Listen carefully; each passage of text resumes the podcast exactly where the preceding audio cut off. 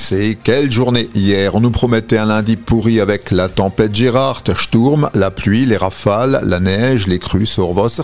Et par-dessus le marché, on nous a ressorti ce bon vieux Blue Monday, le lundi bleu, lundi déprimé, qu'on attribue au troisième lundi de janvier.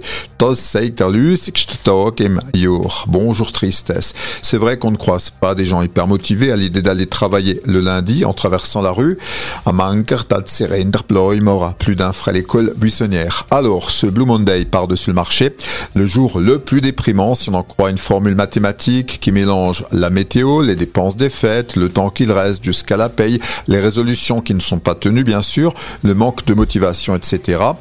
On a appris qu'il s'agissait d'un truc bidon, Charles Coffee, car au début des années 2000, une agence de communication avait créé le concept pour une agence de voyage.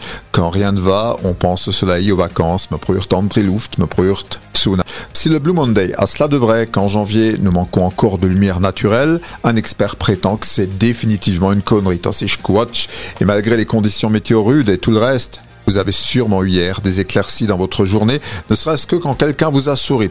Allez, sketchopes et prenez date pour le Yellow Day, le troisième vendredi de juin, le jour le plus heureux de l'année, paraît-il.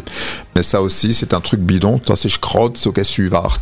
Hop là, on se fait